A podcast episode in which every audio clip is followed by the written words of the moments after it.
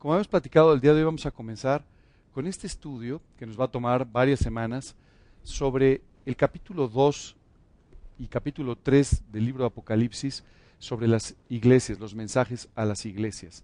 Antes de, comenzar, eh, vamos a platicar un poquito sobre, sobre el libro de Apocalipsis y sobre estas iglesias. ¿Les parece bien? Ok. El libro de Apocalipsis, que por cierto es un libro, ¿quién de ustedes antes de conocer a Cristo ya había oído Apocalipsis? Todo el mundo, ¿verdad? Oye, ¿a quién le había despertado cierta curiosidad? Cuando, ustedes, cuando yo me convertí, ¿tú sabes cuál fue el primer libro cristiano que leí? Uno sobre el Apocalipsis. Nunca pasé la página 10 porque no entendí nada. ¿No? Pero bueno, eh, era un libro, por cierto, bastante bueno sobre eso, este, pero en ese momento yo no estaba como para leerlo. Pero quiero decirte que muchas veces tenemos una idea equivocada de lo que significa el libro de Apocalipsis. La palabra Apocalipsis significa literalmente revelación. Y en realidad, el libro de Apocalipsis cumple con dos funciones fundamentales. La primera, la más importante, revelarnos a Jesucristo como Él es. Apocalipsis es la revelación de Jesucristo. A través de ciertos eventos que tú y yo vemos en el libro de Apocalipsis, Jesús nos es revelado en toda su gloria, en toda su misericordia, y nos explica este libro, cómo es su relación de amor para con nosotros. Es muy importante entonces este libro, pero no solamente por toda la cronología y eventos, sino muy en especial por lo que tú y yo podemos aprender de Dios a través de este libro de Apocalipsis.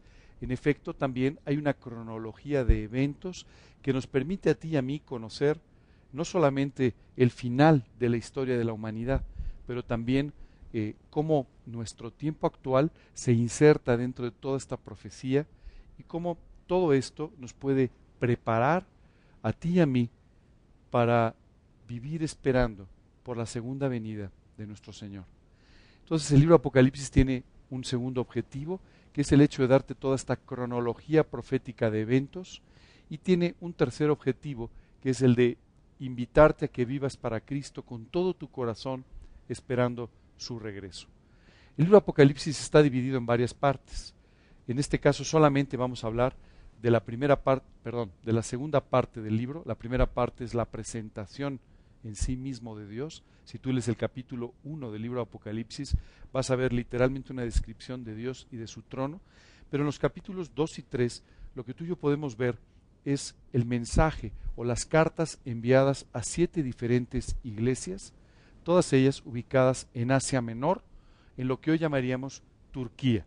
Vamos a hablar un poquito más de esto, pero estas cartas tienen también varios propósitos. El primer propósito era un propósito local o específico y era el hecho de que las personas en esa iglesia recibieran un mensaje concreto enviado de parte de Dios para el bien suyo en lo personal y como iglesia. Por ejemplo, si nosotros leemos el mensaje a Pérgamo, o a Teatira o a Sardis, por ejemplo, esos mensajes fueron escritos específicamente para esas iglesias, de tal manera que nos hablan de las características de los creyentes que se reunían en esos lugares y sus necesidades espirituales.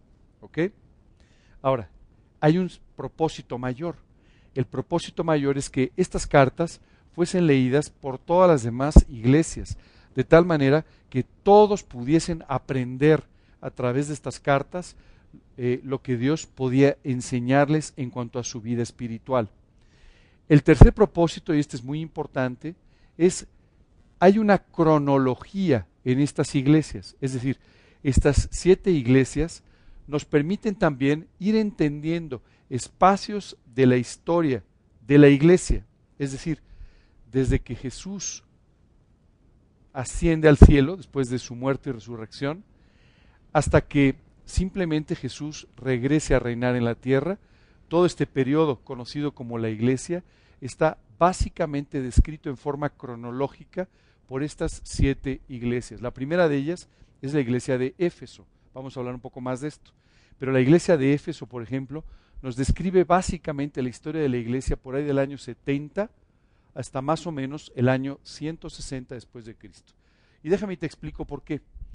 Eh, vamos a meternos un poquito a tocar dos o tres temas de historia aquí.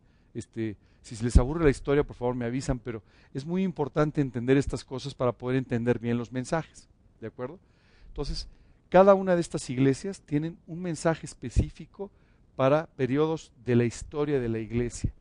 ¿De acuerdo? Por cierto, la última de las iglesias es la Odisea. ¿De acuerdo? Y ese mensaje es muy específico para nosotros. Pero bueno, más adelante hablaremos de la Odisea. Eh, eh, lo otro muy importante es que estas cartas nos previenen o nos aconsejan sobre aspectos doctrinales relacionados con necesidades propias de la iglesia. Así es que estas siete cartas son siete cartas muy importantes. Vamos a irlas estudiando con cierto detenimiento.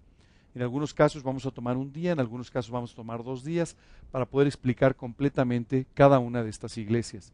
La primera de la que vamos a hablar hoy, ¿alguna pregunta hasta aquí, perdón? ¿Todo clarísimo? ¿Sí? Ok. Eh, la primera iglesia de la que vamos a hablar el día de hoy es la iglesia de Éfeso. Si ustedes se fijan, Éfeso estaba situado aquí en el mapa, en esta parte de lo que hoy en día llamaríamos Turquía, o lo que se llama Turquía. ¿De acuerdo? Éfeso tenía muchas peculiaridades. Éfeso era una ciudad muy importante. Éfeso era un, un centro de tránsito, un centro de comercio y un centro de mensajería. Hagan de cuenta el DHL de la antigüedad, más o menos. Este era uno de esos nódulos donde se enviaba la comunicación y era el punto de entrada de la comunicación de Europa hacia Asia. Era una ciudad sumamente importante y además tenía otra peculiaridad. En esta ciudad, era una ciudad ocupada por el Imperio Romano, y esta ciudad eh, tenía el templo más grande a una de las deidades romanas, a la diosa Diana, ¿de acuerdo? O Artemisa para los griegos. Esta diosa Diana, que era la diosa de la fertilidad, ¿no?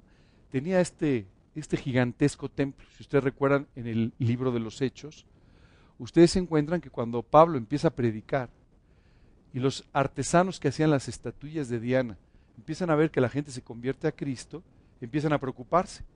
Y hablan entre ellos diciendo, oye, si Pablo sigue ganando a la gente para Cristo, se nos acaba el negocio. Ya no va a venir nadie a comprar estatuillas con nosotros, va a acabar con la profesión. Y entonces levantan a una buena parte del pueblo y empiezan a gritar en un teatro en contra de Pablo y de los apóstoles. Diana es diosa de los Efesios, Diana es diosa de los Efesios. Y todo esto con la intención de sacar de la ciudad a Pablo y a los demás discípulos para evitar esta predicación del Evangelio. Éfeso era una ciudad entonces muy sumida en la, en la idolatría. Pero además quiero decirte que no era cualquier dios, sino que era la diosa de la fertilidad. Y esto tenía un segundo problema. El segundo problema es que esta diosa de la fertilidad implicaba su culto, su adoración, toda una serie de prácticas abiertamente inmorales. Es que cuando tú y yo leemos el mensaje a Éfeso, la verdad es que también tiene cierto nivel de actualidad, ¿verdad? Porque muchas de estas prácticas inmorales son las prácticas inmorales socialmente aceptadas hoy en día. Y esto era lo que sucedía en esta ciudad. Era una ciudad muy importante, muy próspera, eh, con mucha idolatría, con toda esta connotación inmoral muy fuerte. Y en medio de esta ciudad había una iglesia, una iglesia que se había formado y que era particularmente sólida desde el punto de vista doctrinal y particularmente sólida desde el punto de vista moral y espiritual. Así es que, señores, les invito a un viaje por el tiempo. Vamos a conocer Éfeso, pero sobre todo vamos a conocer la realidad de la iglesia de Éfeso y vamos a conocer como consecuencia este mensaje que Dios le envía a la iglesia en Éfeso. Comienza diciendo, escribe el ángel al ángel de la iglesia en Éfeso, el que tiene las siete estrellas en su diestra, el que anda en medio de los siete candeleros de oro, dice esto. La primera parte de todas las cartas que vamos a estudiar tiene este saludo. Primero dice, escribe al ángel o al mensajero en la iglesia de Éfeso. Oye, ¿esto quiere decir que había algún ángel literalmente que estaba sobre Éfeso cuidando la ciudad? No, no en realidad. En realidad, estas, eh, estos, eh, estas cartas eran enviadas al pastor de la iglesia o al líder principal de la iglesia en Éfeso, para que él las leyera con su congregación y además para que él pudiera explicar sobre estas enseñanzas a su congregación. Y primero se describe quién es el que está mandando la carta. Quien está mandando la carta es el que tiene las siete estrellas en su mano y el que anda en medio de siete candeleros de oro. Estas dos referencias nos hablan directamente de Dios. Estos siete candeleros de oro, que por cierto eran muy notables, muy notables para los judíos, en Éfeso había una gran población judía, había una colonia judía que era muy importante. Y estos siete candeleros son referidos una y otra vez desde el Antiguo Testamento. Si tú recuerdas, eh, en el tabernáculo de reunión, en el lugar santo, había un candelero con siete brazos. ¿De acuerdo? ¿Quién de ustedes recuerda la descripción del, del, del tabernáculo? ¿Sí la recuerdan? Ok. La descripción del tabernáculo, si ustedes se fijan, es similar a la descripción del templo de Jerusalén. ¿Verdad que sí? Bueno, solo quiero decirles que esta es una representación parcial de lo que algún día veremos en el cielo. El lugar santísimo, el, tabernáculo y el templo estaban divididos en tres partes. El atrio, que era la entrada, la parte principal, donde estaba el altar de los sacrificios. Después de eso estaba el lugar santo, donde estaba, por ejemplo, la mesa de los panes de la proposición y el candelero de los siete brazos. Y después el lugar santísimo, separado por un velo del lugar santo, y en este lugar se encontraba el arca del pacto, y se encontraban ahí los panes de la proposición, eh, perdón, se encontraban ahí la vara de Aarón que había reverdecido, se encontraban los dos querubines en el arca del pacto, ¿de acuerdo? Se encontraba una muestra de maná ¿Ok? Y en este lugar directamente eh, Dios se manifestaba a los sacerdotes, a los sumos sacerdotes. ¿De acuerdo? ¿Para qué servía este candelero? Este candelero servía para iluminar el lugar santo y para poder ser usado para entrar al lugar santísimo. Y este candelero era una imagen, nos dice la Biblia, del Espíritu Santo el que nos alumbra nuestra relación con Dios, el que nos permite entender su palabra y nos permite ir delante literalmente del trono de Dios para poder ahí eh, recibir respuesta a nuestras peticiones, a nuestras oraciones. Este candelero habla de que tiene siete brazos y la Biblia nos explica que tiene siete brazos por las siete diferentes manifestaciones del Espíritu Santo. ¿Ok? Cuando aquí Jesús se describe a sí mismo como el que camina entre el candelero, entre los siete brazos del candelero, simplemente nos está hablando de que es Él y a través de este Espíritu Santo, de su Espíritu, el que está escribiendo esta carta. ¿De acuerdo? Y entonces comienza el mensaje a la iglesia de Éfeso.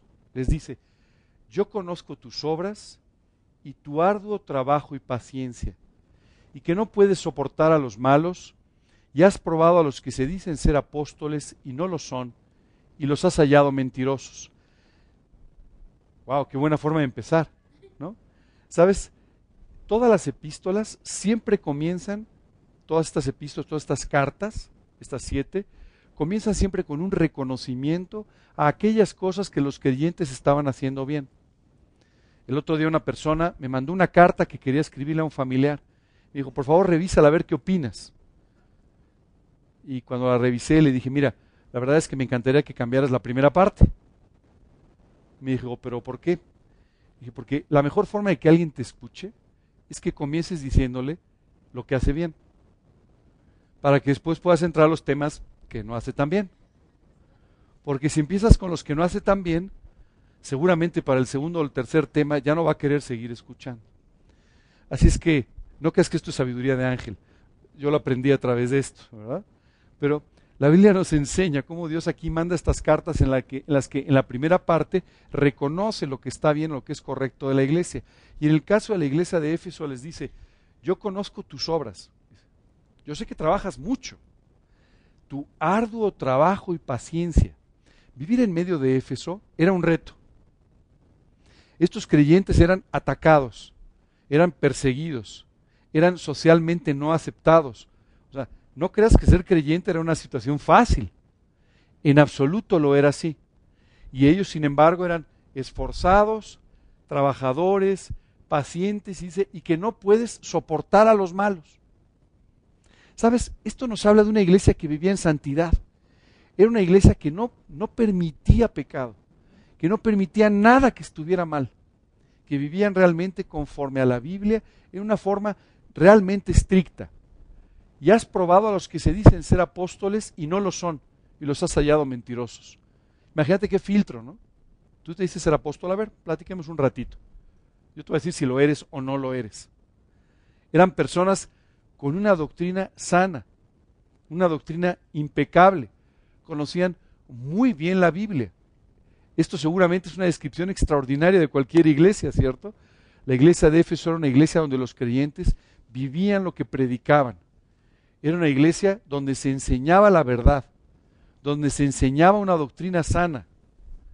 Y todavía continúa diciendo, y además de eso, y por causa de vivir de esta manera, has sufrido y has tenido paciencia y has trabajado arduamente por amor de mi nombre y no has desmayado.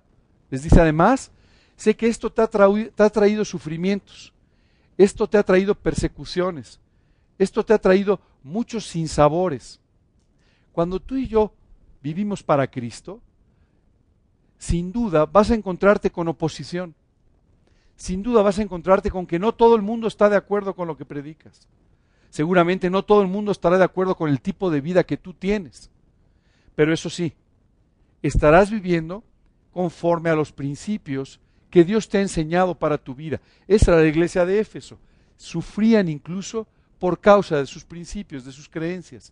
Tuvieron paciencia y dice que trabajaron arduamente por amor de su nombre. Y dice, y no has desmayado. Sabes, esta última expresión me parece extraordinaria. Y con todo lo que ha pasado, no has desmayado. El otro día estaba haciendo memoria un poquito. Eh, yo recibí a Cristo a los 19 años, o sea, hace 35.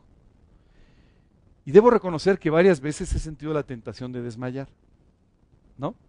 De repente ante ciertas situaciones, ante ciertas circunstancias, a veces he dicho, no, yo creo que ya mejor. Pero la realidad es que a pesar de eso, he seguido viviendo para Cristo.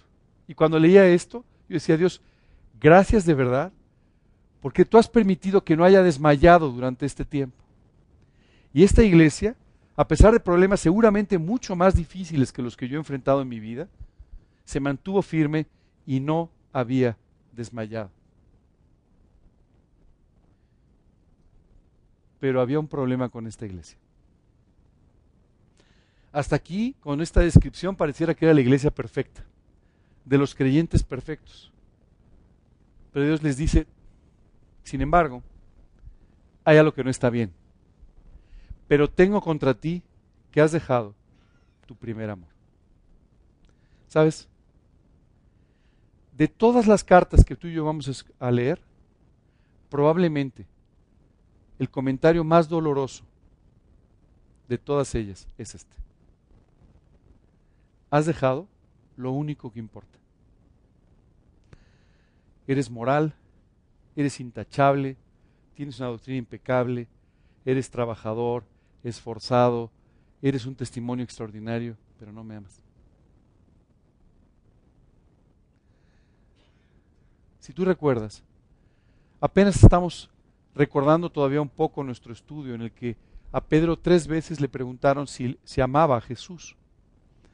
Y en realidad a esta iglesia prácticamente lo que le dijeron no fue una pregunta, sino una aseveración. No me amas. Haces cosas por amor de mi nombre. Sin duda dices que me amas, pero hace tiempo dejaste tu primer amor. Mientras leía esto, recordaba mis primeros años en Cristo. Quiero decirte que me equivocaba todavía un poco más que ahora. Quiero decirte que había muchas cosas que no sabía. Cada vez que yo iba a un estudio tenía que utilizar la guía porque no sabía si Corintios estaba después de los Salmos o no tenía mucha idea de muchas cosas de la Biblia, la verdad. Pero sí sabía una cosa. Como nunca en mi vida me había sentido amado por Dios, como nunca, y como nunca estaba dispuesto a dar mi vida por quien me amaba. Eso es lo que se llama el primer amor. Cuando estás literalmente enamorado.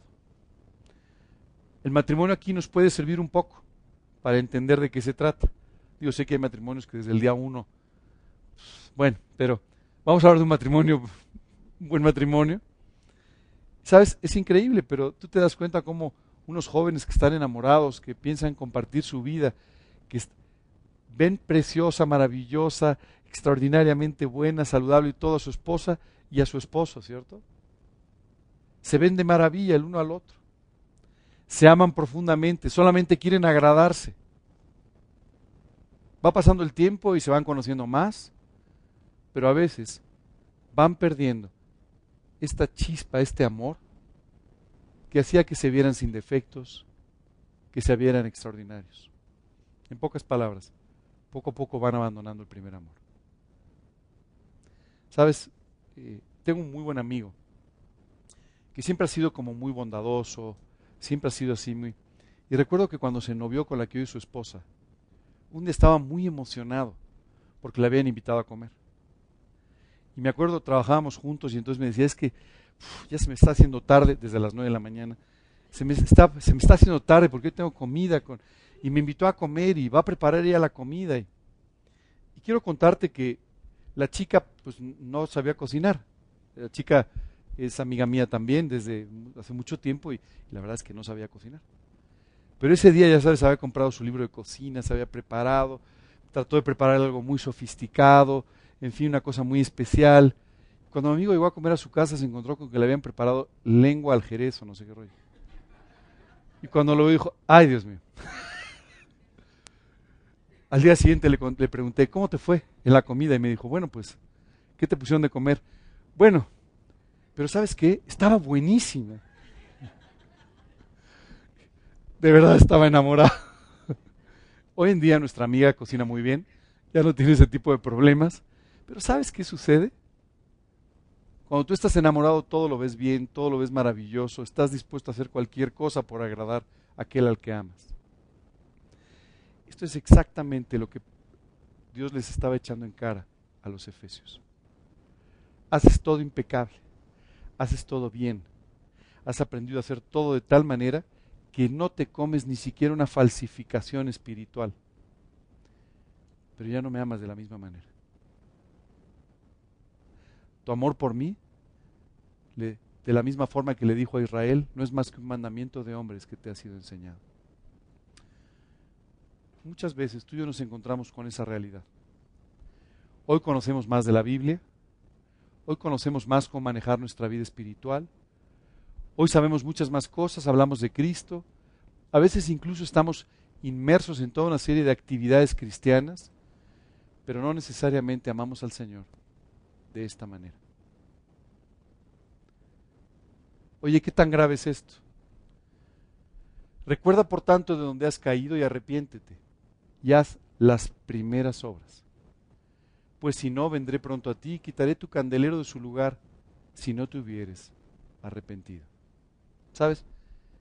Mientras leía todo esto, pensaba en mis primeros, mis primeros meses al lado de Cristo. ¿Y sabes qué recordaba? La primera vez que tomé un estudio de la Biblia.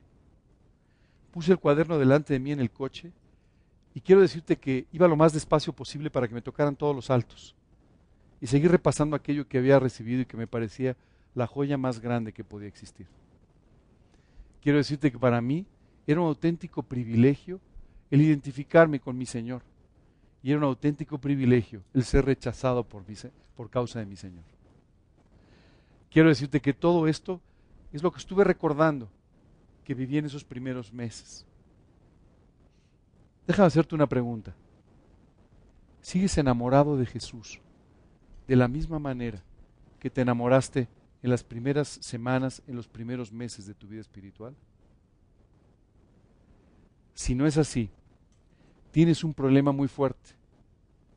Fíjate que normalmente después de haber escuchado lo bien que estaba la iglesia de Éfeso, tú te imaginarías que, Dios era muy tolerante y les podría decir, bueno, mira, ve mejorando este tema. Pero en realidad lo que Dios les dijo es, recuerda de donde has caído y arrepiéntete y haz las primeras obras porque dice, si no, vendré pronto a ti y quitaré tu candelero de su lugar si no te hubieras arrepentido. ¿Sabes qué explica aquí a la iglesia de Éfeso? Si tú no te arrepientes, voy a tener que quitar el candelero. Si tú no te arrepientes, ya no voy a poder usarte más. No importa que seas elocuente, no importa que conozcas la Biblia de memoria, no importa nada, ya no voy a poder usarte más. Así es que tienes que arrepentirte, ver de dónde has caído y regresar a hacer las primeras obras. Las que tal vez no eran tan perfectas, pero provenían de un corazón completamente enamorado de su Señor. ¿Cómo tú y yo podemos darnos cuenta que hemos ido perdiendo este primer amor? Quiero decirte que hay ciertos síntomas que te pueden mostrar cuando tu relación con Dios se está volviendo más fría, más ortodoxa, pero mucho menos profunda. ¿Cuánto anhelo tienes de pasar tiempo en la Biblia? ¿Es algo que haces porque lo tienes que hacer? ¿Es algo que haces porque es parte ya de tus actividades? ¿Es algo que haces porque lo tienes que cumplir? ¿O es algo que haces porque simplemente deseas hacerlo todo el tiempo? Mientras recordaba esos primeros meses, quiero decirte que yo daba clases en ese tiempo. Y recuerdo que los sábados en la mañana, que daba cuatro horas de clases, tenía dos horas y dos horas. Y ese sábado, la verdad es que hubo alguna confusión y no llegó nadie a mi primera clase. Y sabes, mientras yo veía pasar los minutos y veía que no llegaba nadie, oraba pidiéndole a Dios que no llegara. Porque tenía mi Biblia y acababa de empezar a leer esa mañana el Evangelio de Juan y yo no quería dejar de leerlo.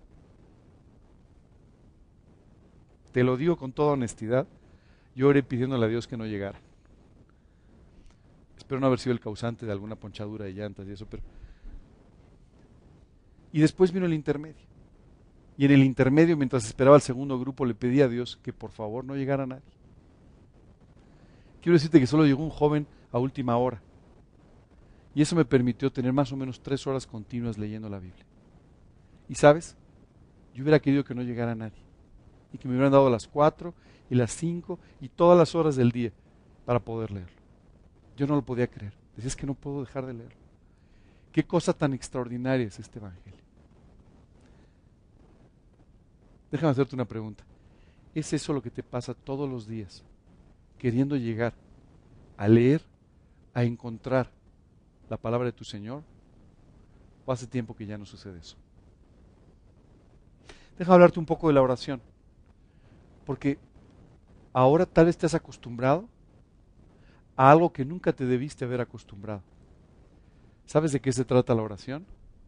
Se trata de que tú y yo tenemos la posibilidad de estar literalmente delante del trono de Dios el tiempo que quieras para hablar con Él lo que quieras y para disfrutar de Él lo que quieras. Si esto no te parece extraordinario, tienes que regresar a tu primer amor. ¿Sabes? Esa es la oración. No se trata de que simplemente cierres los ojos y empieces a, emitir una serie de peticiones que tienes en alguna lista, sino se trata de que entiendas y disfrutes el tiempo que puedes estar a los pies de Cristo, delante de su trono, siendo atendido por el Dios y Creador de este universo que salvó tu vida. Si dejaste de ver la oración así, tienes que volver a tu primer amor. Déjame decirte algo más. Mientras recordaba esos primeros meses, recordaba a mis primeros amigos cristianos. Y sabes que los veía extraordinarios. Es increíble, pero mientras comía a lo mejor o estaba en mi casa con mi familia o algo, me preguntaban, no, no, es que, uf, si tú conocieras, yo hablaba de mis amigos como las personas más extraordinarias del mundo. ¿Sabes por qué? Por el profundo amor que Dios me había dado por ellos. A veces hoy, ¿te encuentras más criticándolos y hablando mal de ellos? que encontrando todas las bendiciones que has recibido a través de sus vidas. Y esto solo significa que has perdido tu primer amor. Porque en tu primer amor, tú los verías en el amor de Dios extraordinarios, maravillosos, salvados. Sin el amor de Dios, los vas a ver imperfectos, nada amables, a veces difíciles de tratar y seguramente muy criticables. Hay un tercer termómetro, hay un cuarto termómetro que, que me gustaría usar esta mañana para que tú encuentres cómo está tu relación con Dios. Honestamente, ¿cuál es el objetivo principal de tu vida?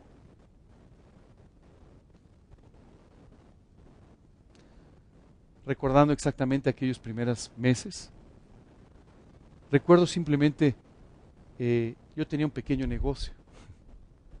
Imagínate un pequeño negocio. Era muy pequeño negocio, francamente. Y recuerdo que estaba tratando de diseñar un pequeño logotipo para mi negocio. Y sabes, lo primero que hice fue tratar en algún lugar de poner eh, algo que me identificara con el Señor Jesucristo. Recuerdo que mi padre una noche llegó y cuando vio aquellos envases que yo estaba preparando con el producto que hacía, se acercó y me dijo, oye, ¿qué es esto? Eh? Ah, le dije, eso es una cosa con la que los primeros cristianos se identificaban. Y me dijo, pues me parece muy mal que lo pongas en una etiqueta. Tómalo más serio, eso debe ser muy sagrado. No, le dije, esto es algo con lo que yo me quiero identificar todo el tiempo. Yo quiero que la gente pueda saber que quien está haciendo esto es un hijo de Dios. Yo quiero identificarme con Él, quiero que sepan quién está atrás de esto y quiero que Dios pueda bendecirlo y que esto se use para ganar las almas. Mi negocito terminó un año después, quiero decirte que tenía muy buen corazón, pero muy poco cerebro para el negocio. Pero, pero bueno, eh, solo quiero decirte que ese era el verdadero anhelo de mi vida, identificarme con Él y servirle en todo lo que yo hiciese absolutamente en todo. Pasa el tiempo y pareciera que nos hemos acostumbrado a tener simplemente una etiqueta y asumimos que los demás ya saben que somos cristianos. Y a veces ni siquiera nos identificamos o no nos importa identificarnos con nuestro Señor. Bueno, este es un cuarto parámetro, un cuarto termómetro que te puede permitir ver cómo está tu relación con Dios y si efectivamente estás viviendo en tu primer amor. ¿Sabes? El día que me comprometí con la que hoy es mi esposa, yo quería presentársela a todo el mundo. Quería que todo el mundo la conociera, porque estaba muy orgulloso de ella, sigo estándolo, pero en ese momento estaba muy orgulloso de ella eh, porque estaba profundamente enamorado, también ahora. Pero, pero quiero decirte que esto era lo primero que yo quería hacer. Yo quería que todo el mundo la conociera, quería presumirla, porque yo decía, es que, o sea, ni se imaginan con quién me voy a casar. Olvídate. Bueno, ¿sabes? Esta actitud extraordinaria de vivir completamente enamorado es la que Dios está buscando para nosotros. Si tú y yo no vivimos de esta manera, ya no estamos disfrutando la vida que Dios quiere para nosotros. Quiero decirte que aún en el matrimonio, Dios quiere que tú y yo sigamos no igual de enamorados, sino más bien enamorándonos más cada día de nuestro esposo o nuestra esposa. De la misma manera, nuestra relación con Dios, Dios quiere que tú y yo vivamos cada día más y más enamorados y en nuestro primer amor, y no menos enamorados o solamente acostumbrados.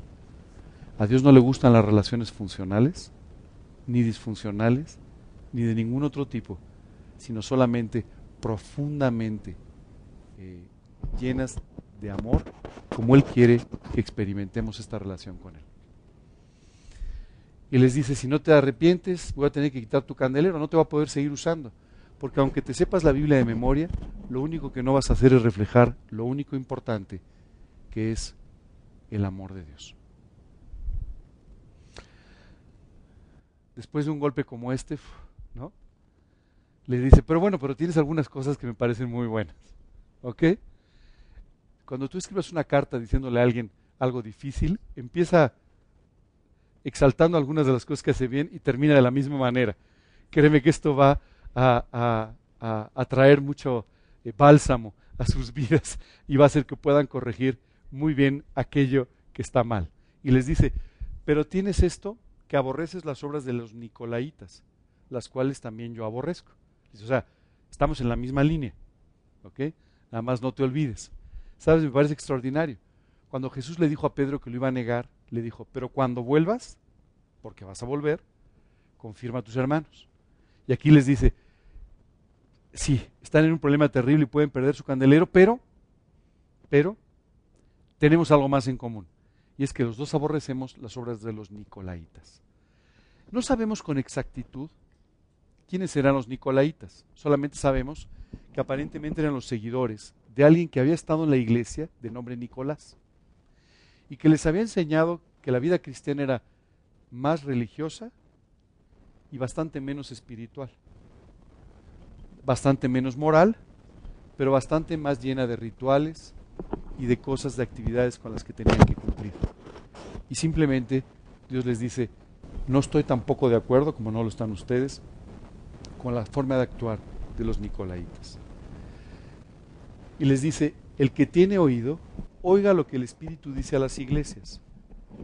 Al que venciere, le daré a comer del árbol de la vida, el cual está en medio del paraíso de Dios. Sabes, no solamente era para la iglesia de Éfeso, sino para cualquiera que tiene oído para oír lo que Dios nos está queriendo decir el día de hoy. Dice, oiga lo que el Espíritu les dice a las iglesias. Al que venciere, si tú y yo estamos dispuestos a vivir en nuestro primer amor, nos dará de comer del árbol de la vida, el cual está en medio del paraíso de Dios. Si tú recuerdas, habíamos hablado también de que eran como cronológicas. Bueno, este mensaje estaba muy dirigido a la iglesia del primer siglo. Esta iglesia que incluso sufrió persecuciones, muerte, eh, fueron atormentados, fueron torturados por causa de Cristo. Y a quienes Dios les dijo, no dejen su primer amor. Esto es lo único importante y es lo único que los puede mantener fieles en medio de una generación terriblemente en contra de lo que ustedes están predicando. Durante este tiempo, del año 70 al año 160, sin comunicaciones, sin teléfonos, sin internet, sin nada, sin embargo, todo el mundo antiguo fue evangelizado por la vida de personas fieles que como esta iglesia de Éfeso vivieron solamente para servir, pero a quienes Dios les avisó, no dejes tu primer amor, porque si lo dejas, tu vida no sirve de nada, tu ministerio ya no sirve más. Hoy es un buen momento para que tú y yo hagamos una pequeña introspección y veamos qué tanto nos parecemos a la iglesia de Éfeso. Pero si el día de hoy tú estás recibiendo este mensaje, créeme que Dios quiere que pienses en esto, quiere que recuerdes tus primeras obras, quiere que recuerdes tus primeros momentos a su lado y quiere que tú vuelvas a vivir auténticamente enamorado de Él. Si tú no vives completamente enamorado de Dios, todo el fruto de tu vida va a ser afectado por ello. En el fondo, lo único importante en nuestra vida es este amor por Él. ¿Te recuerdan? La semana pasada hablábamos del primer mandamiento. Amarás al Señor tu Dios con todo tu corazón, con toda tu alma, con toda tu mente, con todas tus fuerzas. En pocas palabras, tienes que vivir en tu primer amor. El día de hoy los quiero invitar a que, a que piensen un poco en su vida, a que mediten un poco en este mensaje y a que busquen al Señor con todo su corazón. Utilicen estos cuatro termómetros de los que hemos hablado para encontrar qué tan fría o qué tan cercana es su relación con el Señor. Y en todos los casos, búsquenlo pidiéndole a Dios que los enamore de Él como nunca han estado. El objetivo de tu relación con Dios es que, que cada día lo ames más, no menos. Si no es así, has perdido tu primer amor. Muy bien. Gracias y buen fin de semana.